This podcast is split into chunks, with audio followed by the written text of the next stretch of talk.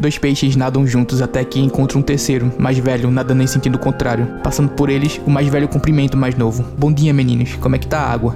Os dois mais novos se olham e, sem entender, um perguntam ao outro: Água? Que é isso?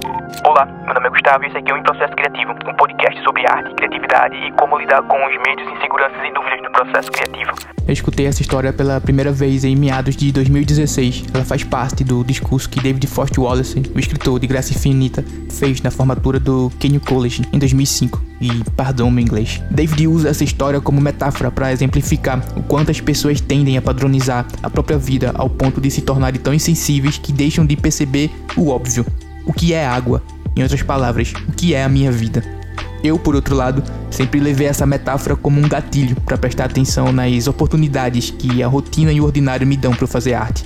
Tem um filme que Robert De Niro interpreta um escritor megalomaníaco que se acha o maior escritor da América. Num determinado momento desse filme, esse personagem diz que, entre aspas, viver é colher material.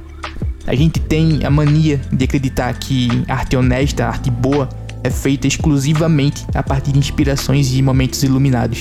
E essa é a maior conversa fiada que qualquer aspirante artista pode acreditar. Porque acreditar nisso é deixar o processo criativo nas mãos de algo que você tem o um mínimo de controle.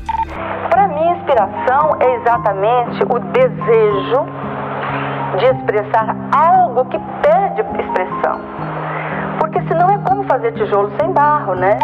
Deixar tua criatividade nas mãos da inspiração é sentenciar a tua arte a uma morte lenta e desagradável. Afinal, quando a inspiração vem, ninguém sabe. Acreditar a arte bem feita, a inspiração apenas é apagar todo o tempo de trabalho e pesquisa que o artista teve para se tornar aberto àquele momento estalo que o fez criar sua obra.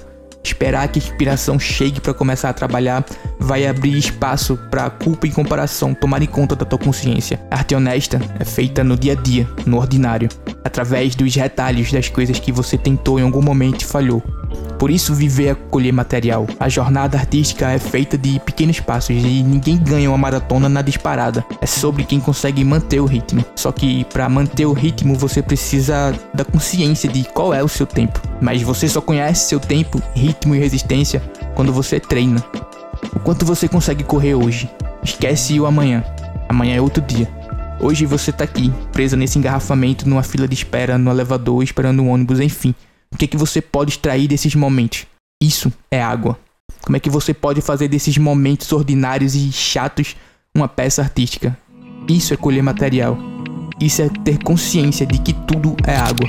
O poeta cerebral tomou café sem açúcar e foi para o gabinete concentrar-se.